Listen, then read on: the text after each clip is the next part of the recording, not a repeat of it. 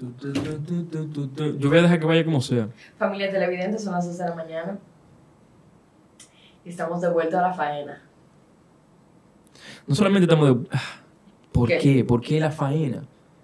Porque ¿De dónde viene ese término? ¿Qué sé yo? A mí, no entra por ahí que yo no sé. Está bien, pero yo tampoco tengo idea, entonces vamos a buscarlo. ¿Qué es la faena?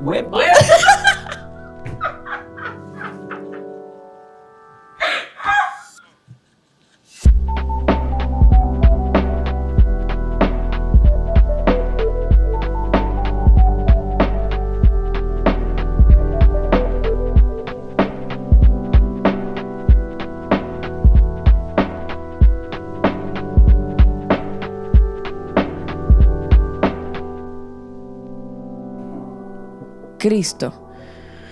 Ok. eh, es bueno que ustedes sepan que realmente nosotros estamos aquí sacando de abajo para seguir brindándoles a ustedes el contenido de calidad que tantos les gusta. No podemos traer ningún tipo de invitado hoy, creo que queda un poco claro. Porque la cosa está un poco extraña por la Sí. cuarentena. Si vamos a hacer una pequeña conversación con nuestra audiencia. Me duele, señor, me duele. Que yo le cambio el título a la canción del Ah. intro y yo pongo otra del álbum del mismo tigre, que para mí es un tigre que compone aperísimo. Y La gente se va la odian. Y la canción, que es 9 to 5, que es la original, que a ustedes tanto les gusta, es pila de dura. Pero todos los otros moods de ese tigre son increíbles. Yo les recomiendo que si a usted le gusta esa pista en específica, le dé una chequeadita. Y usted No pusieron la misma canción, este no va a ser lo mismo. Sí, si yo te cambio la visual, yo te entiendo. Porque nunca van a ser iguales. Pero el mood de las otras canciones, un éxito. Gladeline, ¿cómo te trata la cuarentena? ¿Cómo te trata eh, todo ese tiempo contigo? Ha sido difícil, loco, porque mira que lo que pasa. La cuarentena comenzó como a eso de el día 17, 19, 20, por ahí, yo no me acuerdo, como el 20.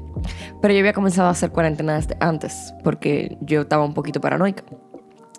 Y realmente ha sido, ha sido un poco fuerte, man, porque es que tú estás tan acostumbrado a hacer tanto de tu día, a tú pasarte días y días y días sin tener nada que hacer. Entonces, la presión que yo, por ejemplo, al principio me puse a mí misma fue muy fuerte. O sea, por ejemplo, yo me decía como que, ok, déjame yo prepararme, ¿qué es lo que yo voy a hacer? Yo tengo que ver un documental todos los días, tengo que leerme por lo menos 20 páginas de un libro todos los días, tengo que pasar tres niveles de Duolingo todos los días. ¿Tú bajaste Duolingo en ese tiempo? No, no, no, yo usaba Duolingo desde hace mucho. Se puso incómodo esa vaina de, banda.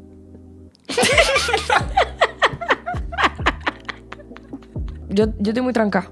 Yo estoy muy tranca realmente donde yo vivo. Pero cuando yo vine para acá, señores, yo me di cuenta que es muy triste que tengamos que esperar que nos falten las cosas para darnos cuenta de, de su valor. O sea, un balcón, loco. Wow. O sea, un balcón.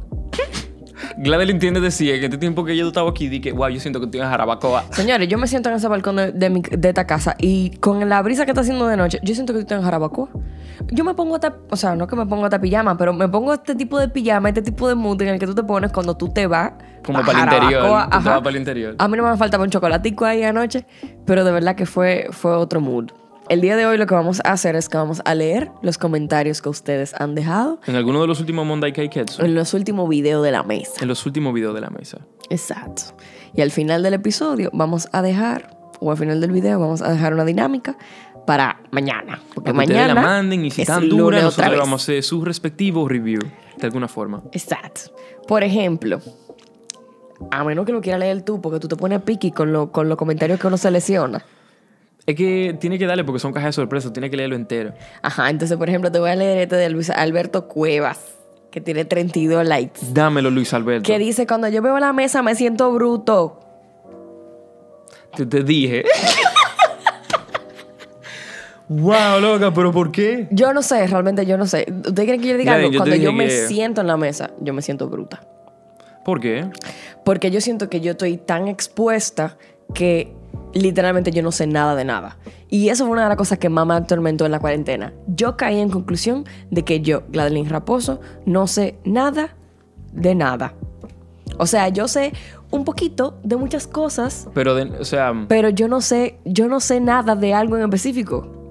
vamos a llamarlo conocimiento especializado. Ok. ¿Cómo que no? ¿Cómo que no? De que yo sé mucho. Por favor. Tú sabes hacer tu programa. Tú lo ¿cómo? sabes llevar, tú lo sabes organizar. Y me fui por, la- por el ejemplo que tengo más cerca, pero la verdad Sí. es que tú tienes tu conocimiento, supone, en animación 2D, que aunque a veces lo suelta, a veces lo coge y te salen vainas durísimas. Sí, pero yo no sería capaz de, por ejemplo, transmitir ese conocimiento. Claro que sí, tú puedes transmitir el que ya tú sabes. Lo que pasa es que yo creo que eso va directamente vinculado a qué tan seguro tú te sientas de ese conocimiento que tú tienes. Sí, claro. O sea, cuando tú conoces algo realmente de arriba abajo, tú se lo puedes aplicar a un niño de dos años. Yo siento que no sé lo suficiente de las cosas que sé como para explicarle a otro. Entonces, lo que tú le estás diciendo con esto al señor Alberto es que, Que no te sientas bruto. que no es un poquito, es una forma muy bonita de ver lo poquito que, Sí, es que- que uno se imagina de las cosas, porque no puedo decir que sabe. ¿Cómo así? No entiendo. Bueno, siempre hacemos comentarios y damos puntos de vista de cosas que, que son, a veces son muy cotidianas y a veces son muy específicas. Ujú. Y que por lo general simplemente son maneras muy objetivas y bonitas, o sea, estéticamente hablando, de no saber nada. Nada de eso es muy profundo, simplemente un poquito de... Exacto. Recátame, sácame de esa, Gladeline, porque ajá. Dios ya yo te vi que te estaba ahogando. Ajá, pero sé para dónde me va a llevar. Yo voy a seleccionar todo lo que yo entiendo que se le pueden dar una respuesta, sea Claro, positiva claro, o claro, negativa. tiene sentido. Todo el que dice, ay, me encanta. Ok. Gracias. Rubiel Rodríguez dice, deberían hacerlo más a menudo. Aparte de esto, uno trata como de seguir viviendo. Entonces a veces es muy difícil hacer más contenido del que ya uno hace. A veces yo siento que cuando el consumidor critica contenidos, realmente lo hace desde una perspectiva muy, muy cerrada. Como que, y es que realmente el consumidor jamás se va a poder poner en la perspectiva de la Del- persona del que lo produce, Del que produce el ejemplo. contenido. Es un poco difícil, man. Es muy Y- difícil. Y no solamente en el canal. eh, En todo, en todo. exacto. En todo. Principalmente en las redes. So, vamos a sacar un pedazo del programa para darles algunas recomendaciones Pero de tú tienes cosas suficiente cosas ahí. random para que vean el internet. Vamos a empezar con un video que tiene un canal que se llama In a Nutshell, que se llama en un idioma extraño como Kurzgesagt. Y en el video hay mucho infográfico y cosas sumamente interesantes de muchas cosas relativas a ciencia y el espacio y son muy áperos, en verdad. Es un muy buen canal. Hay un video específico que se llama The Egg o el huevo. Está en inglés, póngale los subtítulos.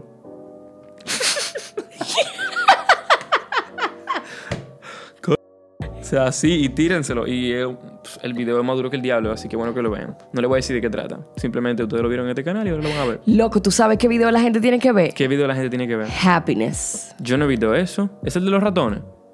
Es una locura, ¿no? Es una Sí, locura. ese video, tú tienes que ver ese video. ¿De qué trata? Tiene que darme un una pequeña reseña. El video que- trata de la carrera de las ratas. Ok, la carrera de las ratas es el sistema en el que estamos todos encerrados gracias al padre capitalismo, Y un video sumamente ápero. que tenemos que trabajar para vivir y no podemos vivir porque estamos trabajando. El siguiente video, que es un video específicamente, eh, no un canal, se llama John, I need a, I need a divorce. Es un pana que está como- Es una vaina demasiado extraña y no la puedo explicar. Y por eso lo estamos recomendando aquí para que la vean y se curen. Sí. Es un video donde brevemente una gente está como actuando. Señores, es muy extraño Algo ese muy video. ex- es más raro que el diablo, pero da pila de risa. Entonces lo vamos a dejar. Esa es recomendación de él, yo Ahí no abajo. les recomiendo ese Sí, video. claro. La que sigue em, en nuestra pequeña lista es Daily Dose of Internet. Eso es lo mejor que hay en el Es internet un entero. canal que simplemente se encarga de enseñarte a ti todos los videos como que se han hecho virales en el internet, toditos juntos. Y él te lo explica con una voz muy particular. Sí, no, pero es que, es que Daily Dose es un poquito más que eso, loco.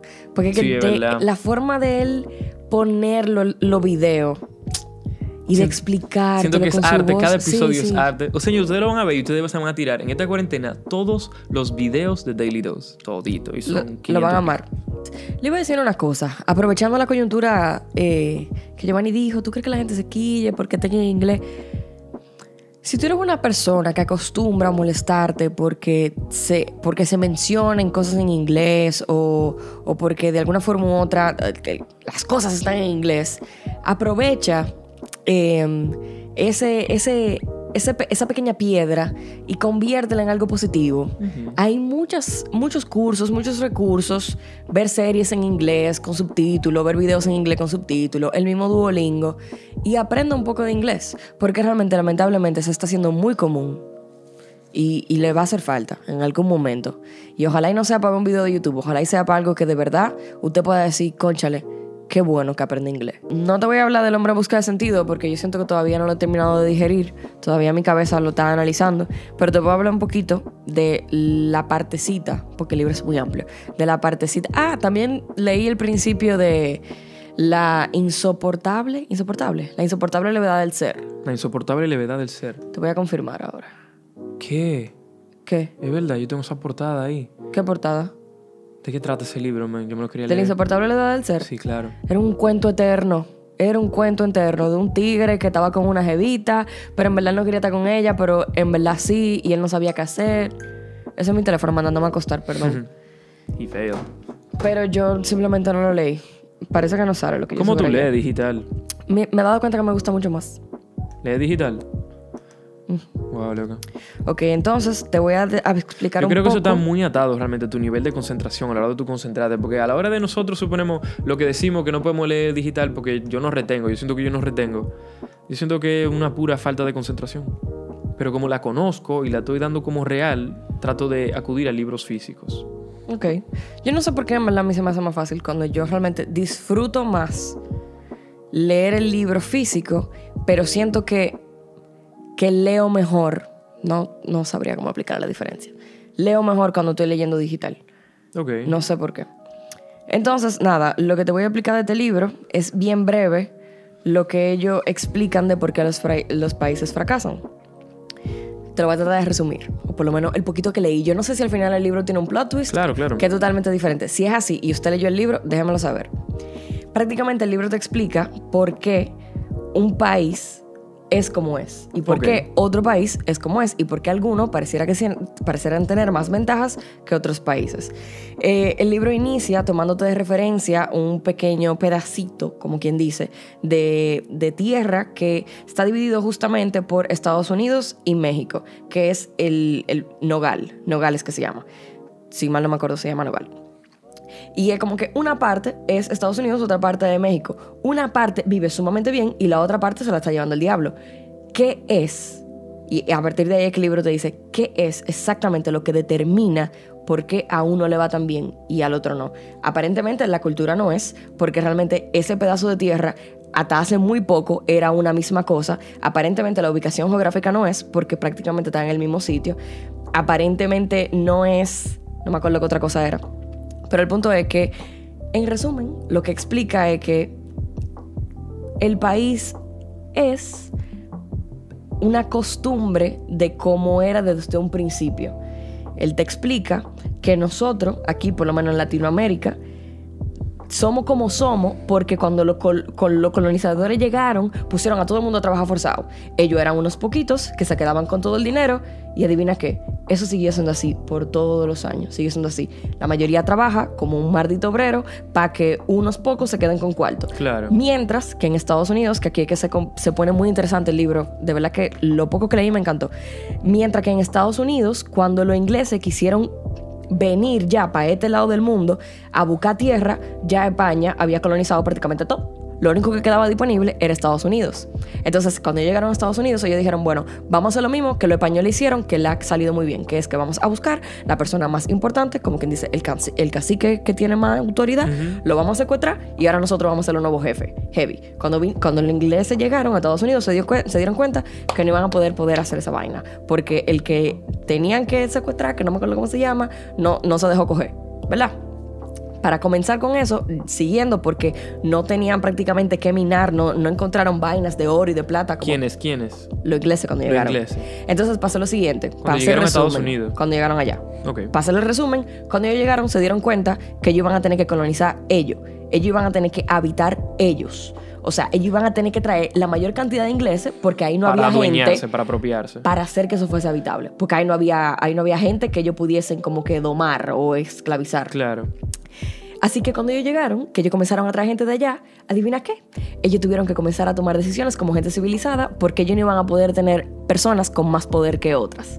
Así que ellos tuvieron literalmente una democracia prematura. Ellos desde que llegaron eran democráticos, porque desde que llegaron ellos tenían que decidir, tú trabajas y tú comes, tú trabajas y tú comes. No como que, ah, tú le vas a dar latigazo a ese y tú vas a comer con lo que se trabaja. Claro, no, claro. aquí todo el mundo va a trabajar. Si a mí no me gusta cómo tú estás haciendo la vaina, todo el mundo va a votar y tú te vas de aquí. Y va a venir otro que sepa hacer tu trabajo. Ok, ok. Y literalmente, por eso, hasta lo que leí, por eso es que, por ejemplo, Estados Unidos es como es y estos países para acá somos como somos. Y es porque es por la forma en la que las personas que llegaron En- se instalaron. La forma en la que colonizaron, exacto. Exacto. Cómo funcionaba la economía en aquel entonces. Exacto. Entonces, por ejemplo, al principio de ese primer capítulo, lo que el libro te resume es que lo que prácticamente determina eh, el desarrollo, el nivel de desarrollo de tu tierra, de tu país, de tu nación, son las entidades políticas y las entidades económicas. O sea, cómo funciona la política y cómo funciona la economía. Si esas dos cosas funcionan perfectamente bien, pues muy probable, o no perfectamente bien, sino que funciona de una forma saludable, por decirlo de algún término, pues es muy probable que tú tengas un país que, que sea cómodo vivir ahí, como Ok. que dice. Y prácticamente de eso que habla el libro, es muy bueno. Me llamó mucho la atención. ¿Puedo seguir fundiendo Sí, o no, cortamos dámelo, aquí? dámelo. Ok, me llamó mucho la atención un pedazo que hablaba de ese vaivén de los ingleses cuando ellos estaban llegando a, a Virginia, porque Virginia fue la prim- el primer estado, porque ellos venían de una vaina que se llamaba Virginia Company, desde Inglaterra. Cuando llegaron, eso se llamó Virginia, bla, bla, bla. Ellos le pusieron Virginia. O sea, tú, porque imagínate, yo venía de una compañía que se llamaba así, Ok. Heavy. O por lo menos yo entiendo que fue por eso. El problema fue que cuando ellos vinieron, ellos trajeron por, como quien dice coincidencia casi, a un tigre que se llamaba John Smith. John Smith era un tigre que realmente era muy heavy, para decírtelo en palabras John Smith, coloquiales. Él era muy osado, él era muy astuto y él prácticamente fue quien negoció por mucho tiempo con, con los nativos de ahí. Mira cómo fue que lo hicieron. Mira, si fue, si fue de este lado, cruzaron el océano Atlántico entero. Sí, era sádico. Los viajes eran sádicos, papá. Oh. Cuando ellos lo trajeron, él tuvo que hacer las negociaciones con el tigre.